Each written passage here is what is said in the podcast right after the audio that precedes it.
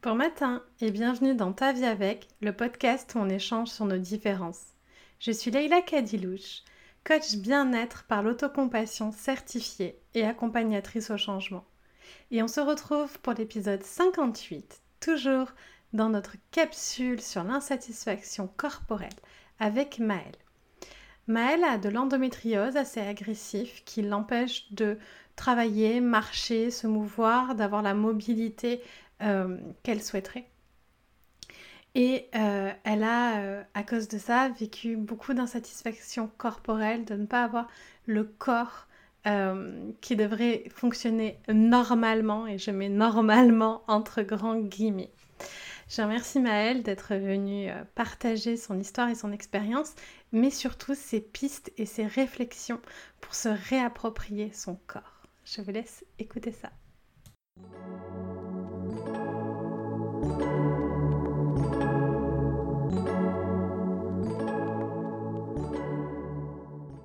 Bonjour Maëlle. Bonjour. Est-ce que tu veux bien te présenter pour les personnes qui ne te connaissent pas? Oui. Euh, ben, du coup, moi, c'est Maëlle. J'ai 22 ans et euh, ben, je suis atteinte d'endométriose neuropathique depuis un petit moment. Euh, dans la vie, moi, je suis entrepreneur. Du coup, je suis mentor slowpreneuriat. En gros, j'aide les entrepreneurs à travailler un peu moins pour s'écouter un peu plus et éviter le burn-out. Et j'accompagne aussi les personnes qui ont, comme moi, des maladies chroniques et qui aimeraient se lancer dans l'entrepreneuriat, parce que ce n'est pas toujours évident de jongler entre les deux. Donc voilà qui je suis à peu près. Merci, merci d'être avec nous aujourd'hui pour parler de l'insatisfaction corporelle et euh, de ton chemin euh, vers la satisfaction corporelle. Oui. Quel a été, toi, ton rapport à, ton corps? C'est, Je dirais que ça a été très fluctuant. Ça a mis du temps. En fait, euh, j'ai commencé à avoir, euh, moi, la maladie, donc l'endométriose, dès mes premières règles. Donc, à 13 ans, j'ai commencé à avoir un corps qui ne faisait pas ce que je m'attendais ce qu'il fasse. En gros, j'avais mal c'était un corps douloureux. Et euh, bah, ça a été vraiment à la période de mon adolescence où bah, je deviens une adulte au fur et à mesure. Je suis censée me construire, grandir. Et en fait, en parallèle, j'ai ce corps qui était euh, plein de douleurs. Donc, euh, ça a été très difficile. j'ai eu beaucoup de moments où j'avais du mal à accepter et j'en voulais beaucoup à mon corps. Donc, euh, il y a eu un long moment où j'ai dû comprendre qu'en fait, euh, mon corps, il était dans mon camp et qu'il essayait un petit peu de travailler avec moi pour s'en sortir avec la maladie.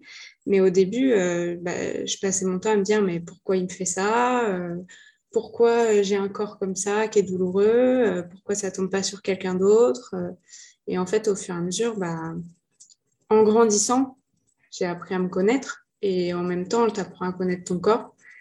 Et c'est là que j'ai compris et réalisé que bah, mon corps, il faisait tout pour m'aider et que s'il m'envoyait des signaux de douleur, c'est parce que bah, il y avait quelque chose à faire et qu'il fallait que je trouve des solutions. Quoi. Par quelle étape t'es passée du coup? Du coup, euh, je pense que toute la période de mon adolescence au lycée, euh, j'étais un peu dans le déni parce que la plupart du temps, j'avais pas mal, donc euh, je faisais comme si de rien n'était. Et euh, quand j'avais mal, euh, je détestais mon corps. Vraiment, euh, c'était compliqué. Je passais, bah, comme je dis, mon temps à me dire que c'était pas juste, que je n'avais pas voulu un corps comme ça. Surtout que je suis dans une famille de personnes assez sportives et que j'aimais bien le sport. Donc, que mon corps m'en empêche et me bloque et soit douloureux un peu pour tout, ça a été très compliqué. Et euh, après, je suis arrivée à un moment de la maladie où j'ai commencé à avoir mal tous les jours. Et là, c'était encore plus compliqué parce que je, n'étais que douleur. Mon corps, c'était une boule de douleur en permanence. Donc, euh, ça a été vraiment très compliqué. Et ce qui s'est ajouté, c'est que j'ai commencé à avoir des douleurs neuropathiques. Donc, pour ceux qui ne savent pas, les douleurs neuropathiques, c'est au niveau des nerfs, soit des nerfs atteints, soit des nerfs euh, qui sont comprimés, donc euh, qui envoie encore plus de douleurs. Et euh, les douleurs neuropathiques euh, causent moi, me causent des problèmes pour tenir debout et pour marcher. Donc en fait, ça a été une étape en plus où je commençais à accepter que mon corps était plein de douleurs et que je devais l'aider, que je devais l'aider à réduire ses douleurs. Et je suis devenue handicapée, en fait. Aujourd'hui, j'ai besoin d'une béquille pour marcher. J'ai besoin d'une béquille pour tenir debout. Si je veux tenir debout sans béquille, bah, je tiens 10 minutes et après, je perds connaissance. Donc, ça a été un moment où j'ai dû accepter de me dire que j'étais handicapée. Et euh, c'est pas facile. Clairement, c'est pas facile au quotidien, euh, surtout quand ça t'empêche de faire des choses. Euh, moi, je suis en couple depuis longtemps et j'ai la chance d'avoir eu quelqu'un qui l'a accepté et qui m'a aidé à l'accepter. En fait, on a grandi ensemble, donc ça m'a vachement aidé.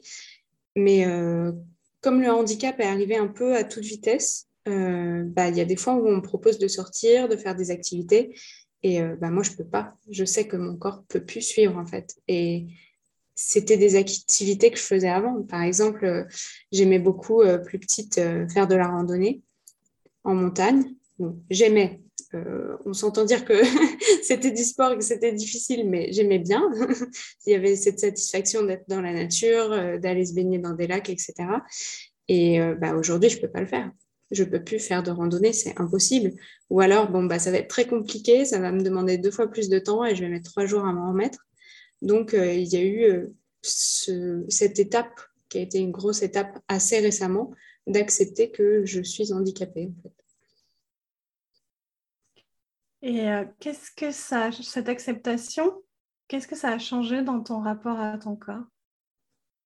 Je m'amuse plus c'est-à-dire que je m'autorise à faire des choses, je m'autorise à aller euh, dans des groupes avec des personnes malades chroniques ou handicapées.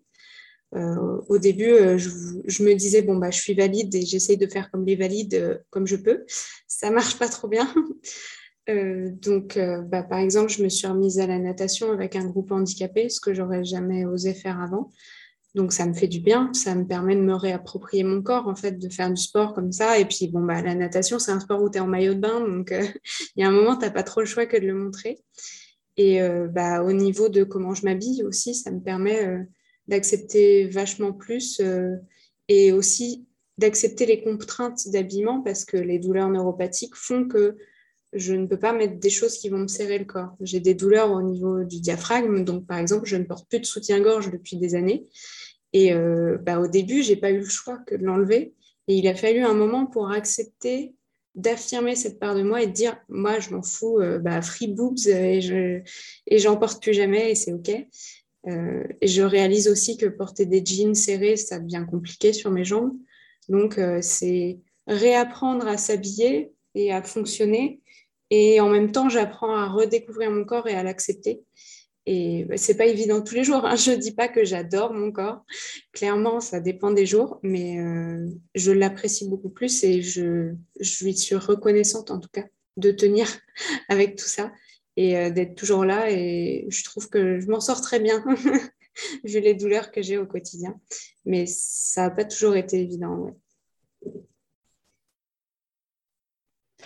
Donc, si j'entends bien, il y a eu une phase de un peu de lutte, de je ne veux pas que mon corps soit malade, je veux pas... Euh, enfin, moi personnellement, j'ai eu la même hein, parce que c'est profondément injuste la, maladie. Euh, et, et, ça bouleverse tellement toute la vie et tous les champs de la vie. Mais en plus de ça, euh, dans ton cas, et c'était mon cas aussi, il y a une douleur. On a vraiment mal tout le temps, très fort. Et euh, moi, je pense qu'il n'y a pas d'autre solution qu'être en lutte comme ça au, début, tout du moins. Bah, c'est ça. Il y a une, un sentiment d'injustice, mais aussi une grosse volonté de trouver une solution. Comme si euh, la solution allait magiquement arriver, que j'allais trouver le médicament parfait, euh, le, kiné ou l'ostéo parfait qui allait me soulager. Et en fait, bah, au bout de plusieurs années d'essai, tu réalises et tu acceptes que non, actuellement, il n'y a rien pour, euh, pour me faire du bien, pour me soigner. Il y a de quoi me soulager et encore, c'est assez limite. Mais euh, voilà, ça a été accepté aussi une maladie qui n'a pas de traitement et avec laquelle je suis censée vivre jusqu'à ce que ça s'aggrave pour qu'on puisse faire quelque chose. Quoi. Donc, euh, c'est, compliqué à envisager. Et ça demande beaucoup de restrictions je sais que bah, moi, j'ai dû faire beaucoup de restrictions, notamment euh, au niveau de ce que je mange, par exemple. Parce que bah, l'endométriose, ça atteint aussi tout ce qui est digestif. Donc, tous les aliments qui peuvent aggraver l'inflammation sont très malvenus. Et j'ai eu une longue période où j'ai dû apprendre à trouver quels aliments je pouvais et ceux que je ne pouvais pas. Et quand je cherchais ce, qui allait, euh, ben, j'ai eu euh, de longs mois où il n'y a rien que je digérais et j'ai perdu énormément de poids. Donc en fait, euh, sur les quatre dernières années, je pense que j'ai fait le yo-yo plusieurs fois, de 50 à 75 kilos, parce que je ne trouvais pas mon équilibre et j'arrivais pas à, savoir ce que je devais manger et quelle quantité de sport je devais faire. Donc c'était toujours c'est encore plus compliqué quoi, pour accepter son corps. Parce que moi, j'ai vu mon corps changer tellement en si peu de temps et ma garde-robe changer tellement en si peu de temps que des fois, euh, je n'arrive pas à imaginer mon corps comme il est vraiment. Il y a des fois, j'ai l'impression que je fais deux fois mon poids, alors que ce n'est pas, pas vrai. Et il y a des fois, je me vois comme quand, j'avais 55, euh, quand je faisais 55 kilos et du coup, quand je me croise dans le miroir ou que je me vois en photo, il y a, une, bah, il y a un gros décalage en fait. Parce que bah, je suis pas habituée à ce corps euh, d'entre-deux ou plus, plus gros, même si je n'ai pas un gros corps, hein, clairement. C'est vraiment. Euh, mon cerveau ne sait plus comment imaginer mon corps et du coup, j'ai un peu cette sensation de prendre beaucoup d'espace et en même temps pas prendre beaucoup d'espace. Et bah, c'est compliqué ça aide pas en fait. Déjà que mon corps est plein de douleurs et qu'il faut que j'accepte ça, le fait que mon corps ait fait le yo-yo niveau poids, bah, je sais plus et j'ai mis longtemps à, savoir quel espace je prenais. Et euh, bah, du coup, pour m'habiller, ça a été une question aussi parce que quand euh, tu mets du 38 et qu'un an après, euh, tu mets du 42, c'est compliqué à accepter. Et c'est compliqué aussi parce que je me disais, en fait, aucun de mes vêtements me va. Je suis pas belle dedans. Et en fait, quand j'ai compris qu'il suffisait que je mette des vêtements à ma taille, c'est-à-dire en 42, j'ai fait Ah si, en fait, il y a des choses qui me mettent en valeur, euh, dans lesquelles je me sens belle, mais c'est très compliqué. Mm. Je trouve que dans le chemin de l'insatisfaction corporelle à la satisfaction corporelle, peu importe la raison d'insatisfaction, il y a quand même des phases communes. Euh, juste avant, on a diffusé des épisodes de personnes qui parlaient d'insatisfaction liée au poids. Et euh, souvent, il y a eu des périodes yo-yo et ça renvoie à ce que tu dis, même si toi, c'est pour des raisons de santé, ça n'a rien à voir avec euh, des régimes ou, une image corporelle.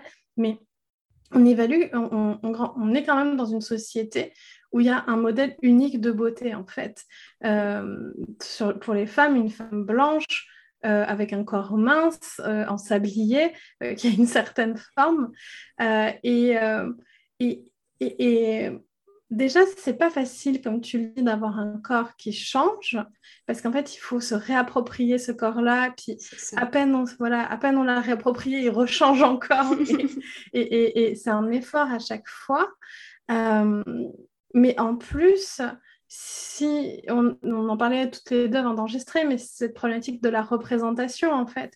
Euh, s'il n'y a pas de personne avec une canne euh, qui a un, corps euh, un peu plus gros, ou il n'y a pas de représentation de personnes noires ou de corps gros, ou de. de voilà, ben, on, on rajoute en plus de l'insatisfaction corporelle liée à la maladie, l'insatisfaction corporelle que j'ai l'impression que toutes les femmes ont en fait euh, en soi. Puis j'ai l'impression que c'est pas mieux du côté des hommes non plus.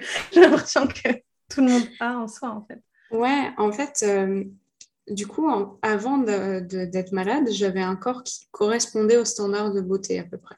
Je suis une femme blanche, je suis blonde, j'ai des yeux bleus, j'ai toujours eu une taille marquée.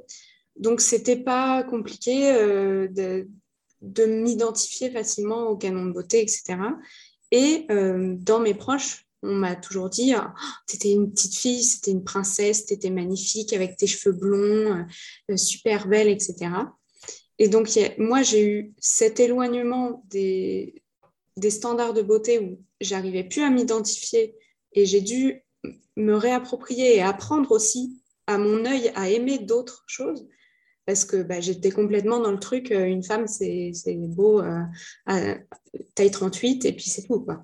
Donc, euh, réapprendre à mon œil pour pouvoir m'accepter moi que c'était normal en fait de faire plus d'un 38, que c'était pas forcément la norme et que c'était OK d'accepter d'autres tailles. Et j'ai dû aussi faire face aux commentaires de mes proches en fait. Parce que même si la plupart de mes proches ont toujours été très bienveillants, quand j'ai perdu énormément de poids euh, à cause de ma santé, on m'a fait des remarques me disant que j'étais magnifique. Sauf que moi, j'étais pas du tout à l'aise dans ce corps-là. C'était vraiment un corps où je, je me sentais fragile, faible, fatiguée en permanence, en douleur, et j'arrivais pas à manger ce que je voulais. Et on m'a dit oh, Mais t'es super, regarde comment t'es fine, es... en plus t'es grande, donc ça te fait des belles jambes, une belle taille. Bah non, en fait, parce que moi, j'aime pas du tout. Et euh, après, derrière, bah, moi, j'ai repris du poids parce que j'ai enfin trouvé ce que je pouvais manger et j'avais besoin de reprendre ce poids. Et euh, bah, j'ai peut-être pris trop. Moi, je n'ai pas l'impression d'avoir repris trop, mais j'ai repris d'un coup beaucoup, en tout cas. Et euh, des proches m'ont dit que j'avais repris et que c'était dommage. Donc, j'ai eu cette remarque pas, pas toujours en direct, mais on l'a dit à mon, frère, ma soeur, mes parents. Oh, euh, Maëlle, euh, c'est dommage, elle a repris du poids. Euh, elle, était belle la dernière fois que je l'avais vue. C'était, bah oui, mais tu sais pas ce que je vis en fait. Moi, je me sens bien dans ce corps actuellement. Et en plus, c'est des remarques que j'ai pu me prendre à des moments où je me sentais vraiment bien dans mon corps. Et je, commençais à m'habiller et à remettre des vêtements que j'appréciais. Et bah, se prendre des remarques comme ça, ça aide pas. C'est le, gros problème de la grossophobie de notre société. C'est-à-dire que la grossophobie dit les gens doivent maigrir, on doit être mince pour une question de santé, alors qu'en fait, tout ça est extrêmement hypocrite. La santé n'est pas au centre de ça. Et on le voit bien dans ton histoire parce qu'il y a une éloge de ta minceur alors que tu es euh, vraiment pas bien dans ton corps et malade et que tu peux pas t'alimenter. Euh, mais ton corps correspond à ce moment-là plus au standard de beauté qui est donc une personne malade, hein, on va se dire. une personne malade et à qui on voyait les côtes. Hein. C'était la première fois de ma vie que ça m'arrivait et vraiment j'ai eu une horreur quand j'ai vu, euh, euh, quand je me suis vue dans le miroir, j'ai pas reconnu mon corps. Donc euh, vraiment, c'était pas un corps correct. Et, et de l'autre côté, euh, ta santé va mieux euh, avec les actions que tu mènes, tu arrives à enfin te réalimenter, euh, ben, ton corps reprend le poids dont il a besoin de, de, reprendre. et ben, d'un coup, tu corresponds moins au standard de beauté unique et, et, moins bien dans la tête des gens. Puis c'est pas la faute des gens, on est éduqué comme ça en fait. Mais ton témoignage est important, faites attention quand le le poids d'une personne ou le corps d'une personne n'est pas un sujet de conversation. Voilà. Voilà. Clairement. On s'en fiche. Genre, bah, c'est surtout ça. Et puis, ça me fait penser à toutes les remarques qu'on peut avoir. Euh, vraiment, à chaque fois qu'une femme a un, ventre un peu rond, on va lui dire Ah, t'es enceinte, c'est génial. Mais c'est le genre de phrase horrible. Bah là, c'est pareil, dire euh, oh, T'as maigri, t'es magnifique. Faut pas le dire. Tu sais pas euh, si la personne, elle est contente d'avoir maigri, si elle est pas contente, si elle est malade. Donc, euh, faut éviter les remarques comme ça sur le physique parce que bah, rarement on le prend bien. Quoi moi, je voulais savoir qu'est-ce qui t'a aidé avec ton insatisfaction corporelle. Alors, tu nous as déjà dit euh, rejoindre des groupes de, soutien, euh, de sport adapté, mm. de consommer des contenus avec une diversité corporelle. Est-ce qu'il y a d'autres choses qui t'ont aidé? Euh, Oui, je suis très adepte de tatouage. Donc, j'en ai pas mal. Et bah, ça m'a aidé à me réapproprier mon corps parce que j'ai remarqué après coup que j'ai tatoué des endroits que je ne trouvais pas forcément euh, gracieux sur mon corps et que j'appréciais pas plus que ça. Et en fait, euh, bah, le tatouage, ça a été un peu une thérapie parce que, en plus, comme j'ai énormément de douleurs, euh, même le moment du tatouage, comme c'est des petites douleurs qui ont tendance à un peu euh, court-circuiter mon cerveau, mm. bah, j'ai pas mal pendant les séances de tatouage. C'est, pour moi, c'est des séances de relaxation. Et ça, ça a vachement aidé au niveau de mes douleurs, mais aussi à accepter que mon corps, je pouvais un peu le créer à mon image. Donc, il y a eu vachement de ça. Dans le même genre, je suis quelqu'un qui me euh, coupe beaucoup les cheveux, qui change beaucoup de coiffure, de couleur de cheveux. Là, bon, je suis blonde, un peu rousse avec un carré, mais ça dépend des fois. des fois, j'ai les cheveux très longs, j'ai eu les cheveux de toutes les couleurs, je pense. Donc, euh, c'est essayer de trouver euh, des choses que je peux changer sur mon corps, que je choisis et qui ne sont pas imposées par mon corps. Ça m'a beaucoup aidé. Et ouais, sinon, bah, comprendre ma maladie ça a été le, ça a été le point le plus important. Je suis le genre de malade qui veut tout savoir et qui veut toutes les réponses euh, et qui supporte pas quand un médecin euh, me parle comme si j'y connaissais rien. Du coup, euh, j'ai appris tout ce que je pouvais apprendre. Comme ça, je comprends chaque symptôme, je comprends chaque douleur et je sais ce que je peux faire pour la calmer et je peux l'accepter plus facilement. Parce que dans mon parcours avec l'endométriose, j'ai été diagnostiquée rapidement parce que je fais le bingo de tous les symptômes, mais euh, j'ai j'ai pas la chance d'avoir euh, un IRM joli où tu vois tout dessus. Euh, moi, j'ai une endométriose qui est superficielle et on voit rien à l'IRM. Donc, ça fait des années que je suis dans cette frustration de j'ai besoin de comprendre et je peux pas parce que la médecine ne peut pas me l'offrir. Euh, donc j'ai eu besoin d'apprendre à comprendre comment fonctionnait l'endométriose pour pouvoir me dire je sais où j'ai mal, je comprends pourquoi j'ai mal et donc je comprends mon corps et je peux l'accepter maintenant que je le comprends. Merci. Qu'est-ce que tu aimerais dire à la petite fille ou à l'adolescente que tu as été? J'aimerais m'excuser parce qu'elle en a bavé la pauvre.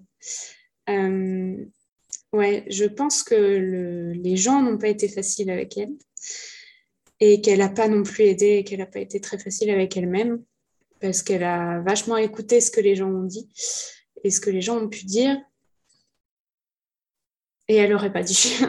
C'est parce que dans mon parcours, ça, ça, ça a rajouté en fait. Euh, j'étais, je suis une petite fille qui a vécu le harcèlement scolaire en parallèle de mes douleurs chroniques, en fait. Donc, euh, j'avais peu de confiance en moi.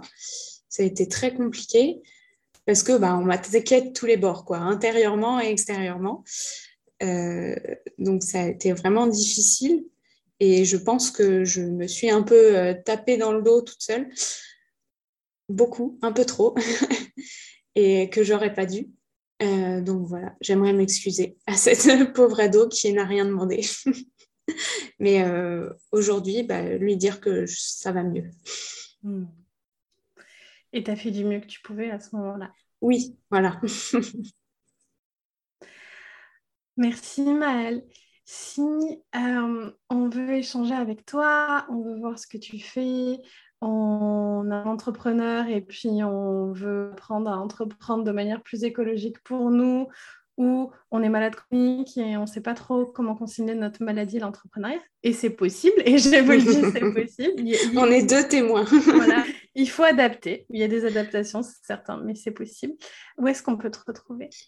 Euh, bah, le plus simple, c'est mon compte Instagram. Donc, c'est Maëlle Egrix, tout simplement, nom et prénom. Je ne me suis pas embêtée plus que ça.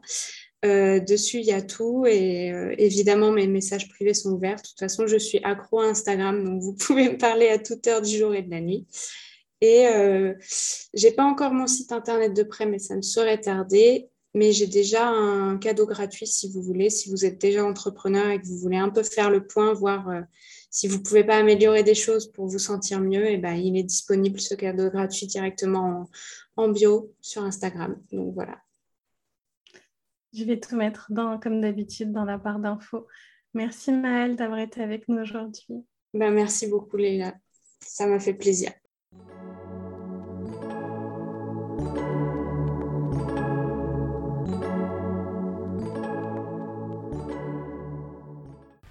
Merci d'avoir écouté cet épisode jusqu'au bout.